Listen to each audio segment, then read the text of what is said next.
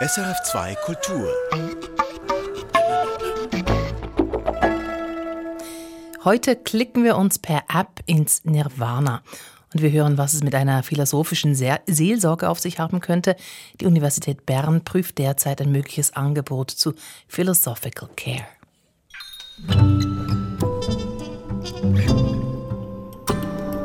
Blickpunkt Religion. Nächster Klick Nirvana. So heißt eine neue App, die das Museum Riedberg in Zürich lanciert. In dieser Web-Applikation kann man sich durch die vielen Seiten des Buddhismus klicken. Mirella Kandreia hat bereits in der App gestöbert und ist gerade abgetaucht ins Klick Nirvana.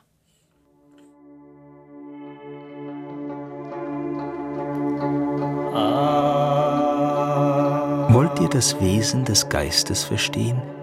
Betrachtet, was mit dem Verstand nicht greifbar ist. Ohne Ablenkung zu sein, das ist die Meditation. Das Lied des singenden Asketen Milarepa. Die Web-Applikation Nächster Klick Nirvana erzählt die Geschichte von Milarepa, wie der erst schwarze Magie betreibt, sein Heimatdorf vernichtet, dann aber umkehren will. Von Reue geplagt wendete sich Milarepa daraufhin der religiösen Suche zu, und man schickte ihn zum buddhistischen Meister Marpa. Der Meister nahm ihn zwar auf, unterrichtete ihn jedoch nicht. Stattdessen bürdete er ihm unmenschliche körperliche Pflichten auf. Milarepa musste alle diese Qualen erleiden, um seine schlechten Taten abzuarbeiten. Nun war er bereit, die geheimen Lehren zu empfangen.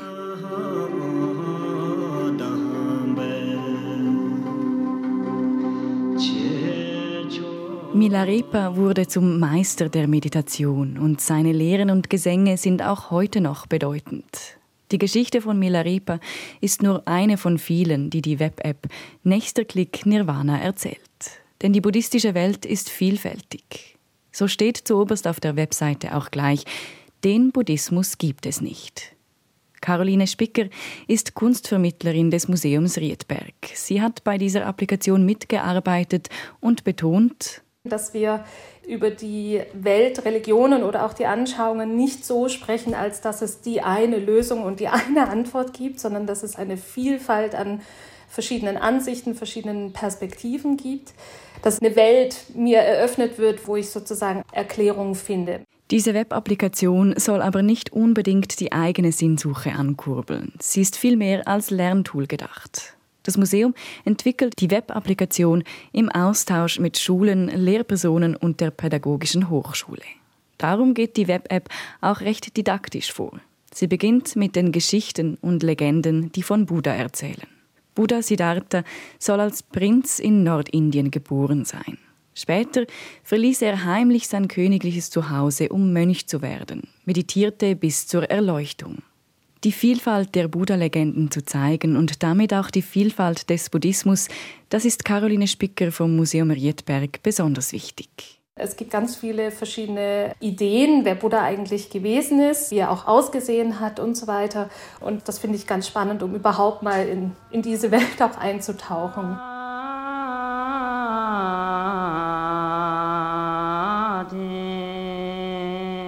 In die Welt des Buddha eintauchen, etwa mit einer Meditation von chinesischen Mönchen.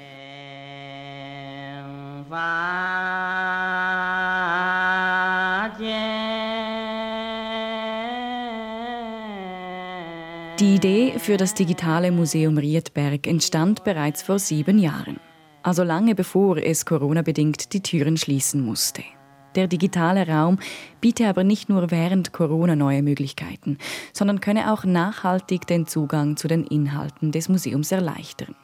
Es sei eine Bereicherung. Wenn ich zum Beispiel mal Texte auch in Ruhe zu Hause nachlesen kann, mir die Schrift vergrößern kann, die Kontraste anders einstellen kann und so weiter, das ähm, ist im Museumsbesuch vor Ort so gar nicht möglich. Und ich denke, dass das jetzt auch ein Angebot ist, damit jemand, der zu Hause ist und nicht ohne weiteres auch ins Museum gehen kann, das sozusagen auch erlebbar wird vom Wohnzimmer aus.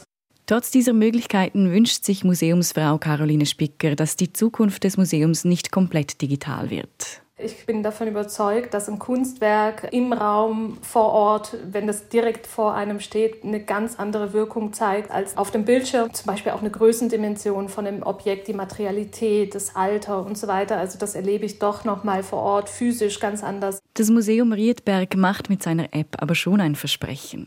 Nächster Klick Nirvana heißt sie ja. Kann ich das Nirvana nun also erreichen, wenn ich mich durch die Web-Applikation klicke? ähm, vielleicht. Äh, ich hoffe, das wird jeder für sich selbst herausfinden. Das Nirvana ist ja die absolute Auflösung des Ichs. Ich habe es jetzt selber noch nicht so erlebt, sonst würde ich jetzt wahrscheinlich das Interview nicht mit Ihnen führen können. Das muss, glaube ich, jeder für sich selbst herausfinden.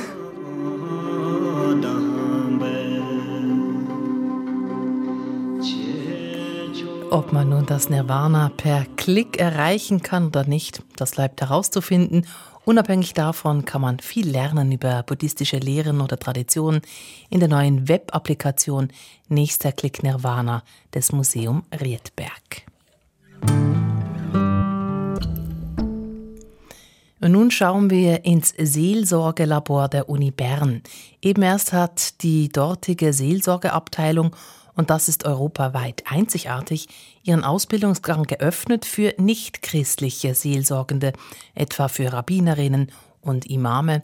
Jetzt denkt sie über weitere Entwicklungen nach.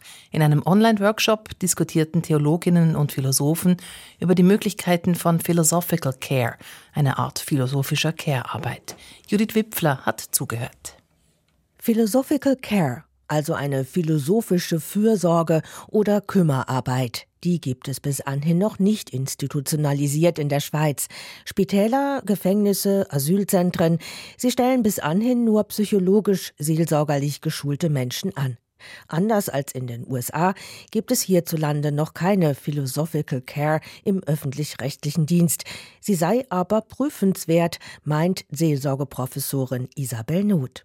Das kennen wir so noch nicht. Die Begriffe sind uns zwar bekannt, aber hier ist es wirklich neu und bedarf ganz sicher jetzt insbesondere auch einer theoretischen Grundlegung. Auch der Bedarf sei noch abzuklären. Das tut aktuell der Philosoph Omar Ibrahim. In seiner Arbeit mit Geflüchteten hätten ihm seine Kenntnisse geholfen. Gerade auch sein Wissen in fernöstlicher Philosophie, in Buddhismus oder indischem Denken. Ich arbeite seit acht Jahren in einer Asylunterkunft, eine Person mit unterschiedlichen Kulturen und Religionen und ich habe eigentlich durch das Philosophiestudium gelernt, unterschiedlich mit diesen Personen auf diese je eigene Lebenswelt versuchen einzugehen, eben sei es der tibetische Buddhismus, sei es Zeugen Jehovas aus Äthiopien. Der Berner Doktorand Omar Ibrahim versteht sich als säkularer und interkultureller Philosoph. Mit Philosophical Care verbindet er auch mehr als Sprechstunden in einer philosophischen Praxis. So etwas bieten Philosophinnen und Philosophen ja bereits an. Nein, sagt Ibrahim, Philosophical Care sei mehr. Care ist mehr, weil die Begleitung beinhaltet mehr als nur eine Therapie. Also eine Person, die in der Palliativstation im Sterben liegt, die hat eine ganz andere Zielsetzung als eine Person mit Beziehungsproblemen. Mit dem Begriff Seelsorge ist Ibrahim noch vorsichtig. Vielleicht ist das Label Seelsorge ja auch zu stark christlich geprägt. Eigentlich gar nicht, überrascht der ETH-Philosoph Michael Hampe. Er erklärt, wie der Begriff Seele von der antiken Philosophie in die christliche Theologie erst eingewandert ist und dass antike Philosophenschulen aus heutiger Sicht eher religiösen Gemeinschaften ähnelten. Wir dürften uns Sokrates durchaus als Guru vorstellen und seine Philosophenschule als Ashram. Natürlich die Frage, was der Unterschied zwischen Religion und Philosophie ist. Der Buddhismus eine skeptische Philosophie oder ist er eine Religion? Ist die Seelenwanderungslehre von Platon eine religiöse Einstellung oder ist das eine metaphysische Hypothese? Also ich denke, das ist eher ein Streit um des Kaisers Barts der aber in dem Moment interessant wird, wo man sich um Seelen, Seelsorge kümmert und sagt, na, es gibt eine religiöse Seelsorge, es gibt eine philosophische Seelsorge. Der Philosoph Michael Hampe. Wenn sich Philosophinnen und Philosophen wie er heute nun also auf den Weg machen, ein philosophisches Care-Konzept zu erarbeiten, dann greifen sie auf urphilosophische Konzepte zurück, auf Lebensschulen und auch auf Traditionen des sich Kümmerns, also Care. Ursprünglich ist das, was Sokrates als das relevante Wissen für den Menschen ansieht, eines, das einem hilft, sich um sich selbst zu kümmern und sich auch um die Seelen seiner Mitmenschen zu kümmern. Solche philosophischen Sorgetraditionen seien in den letzten 150 Jahren akademischer Philosophie aber stark abgedrängt worden, und zwar zugunsten einer rein theoretischen Philosophie oder naturwissenschaftlichen Deutungen von Welt. Die Philosophen Hampe und Ibrahim hoffen also, diese alte philosophische Begleitungs- und Gesprächskultur wieder fruchtbar zu machen. Dass sie dafür bei der Theologischen Seelsorgefakultät andocken, freut dort. Etwa den reformierten Spitalseelsorger Thomas Wild. Das ist eine Denkschule. Also auch wir Seelsorgende sind gefordert, unsere eigene Arbeit, unsere Kommunikation immer auch nicht nur theologisch, sondern ich würde auch sagen philosophisch zu schulen, um dann wirklich auch hilfreich kommunizieren zu können. Also Menschen begleiten zu können, dass sie in einer guten Art und Weise auf ihr Leben schauen können und dieses Leben auch neu reflektieren zu können. Impulse aus der Philosophie für die Seelsorge und umgekehrt. Darauf arbeitet die Universität Bern gerade hin. Ein konkretes Berufsbild, ein Ausbildungsgang sind aber noch nicht in Sicht. Zuerst müssten die theoretischen Grundlagen geklärt werden, sagt Professorin Not. Aber ich erhoffe mir natürlich schon sehr, dass wirklich etwas in Gang kommt.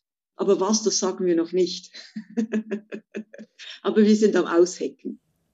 Die Theologin Isabel Not, Professorin für Seelsorge an der Universität Bern. Die, Mel Entschuldigung, die Meldung, dass der Schweizer Theologe Hans Künge verstorben ist, hat in der vergangenen Woche ein enorm großes Echo ausgelöst. Lea Burger mit den Religionsmeldungen der Woche.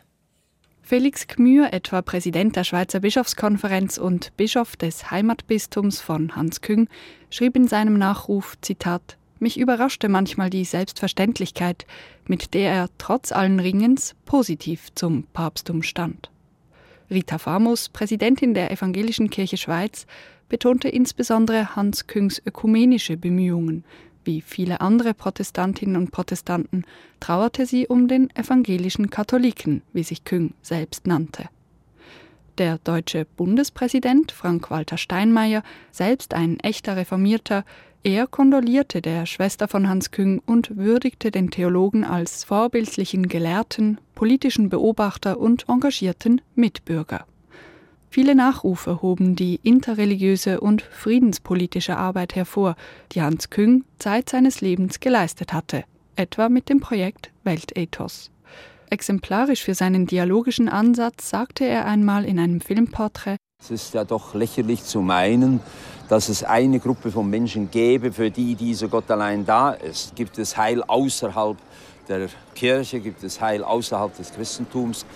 Wir müssen eben damit rechnen, dass auch die anderen Religionen Heilswege sind und dass wir einen allumfassenden, alles durchdringenden Gott haben, der für alle Menschen da äh, ist.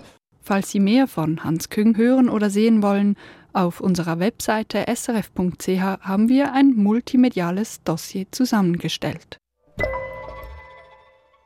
Das Bundesgericht hat eine Beschwerde gegen Kirchen abgeschrieben. Eingereicht wurde die Beschwerde von den Jungfreisinnigen, die sich am kirchlichen Engagement für die Konzernverantwortungsinitiative störten.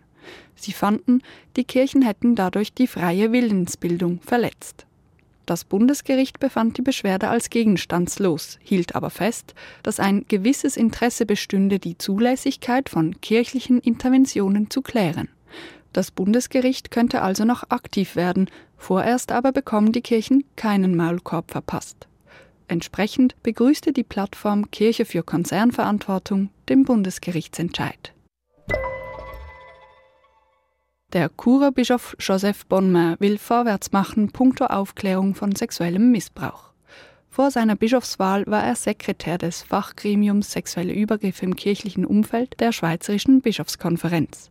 Nun soll eine Studie das Thema grundlegend und schweizweit aufarbeiten, sagte Bonmain gegenüber der Zeitschrift Beobachter. Alle Akteure der Schweizer römisch-katholischen Kirche sollen sich dabei beteiligen – Pfarreien, Gemeinden und Kantonalkirchen ebenso wie die römisch-katholische Zentralkonferenz. Auch sie müssten die Studie mitfinanzieren, denn obwohl die Schweizer Bischofskonferenz hinter der Studie steht, könne sie sie nicht alleine finanzieren. Joseph Bonma hofft, dass die Arbeit im Sommer beginnen kann. Dazu sei es erforderlich, dass Diözesen und Ordensgemeinschaften ihre Archive öffnen. Hier brauche es noch viel Motivations- und Überzeugungsarbeit. Voraussichtlich wird das Schweizer Stimmvolk über die Ehe für alle entscheiden. Nachdem das Parlament Ja dazu sagte, ergriff ein überparteiliches Komitee das Referendum. Die Unterschriftsammlung lief bis gestern Samstag. Offenbar sind mehr als die nötigen 50.000 Unterschriften zusammengekommen. Im Komitee sind vor allem Vertreter der Eidgenössisch-Demokratischen Union, EDU, und der SVP. Ihr Anliegen werden auch von zwei CVP-Nationalräten sowie von der Schweizerischen Evangelischen Allianz und der katholischen Lebensschutzorganisation Human Life International unterstützt. Insbesondere wird der Zugang lesbischer Paare zur Samenspende kritisiert. Das war Lea Burger mit den Religionsmeldungen der Woche und das war das Religionsmagazin Blickpunkt. Erfahren Sie mehr über unsere Sendungen auf unserer Homepage srf.ch-kultur.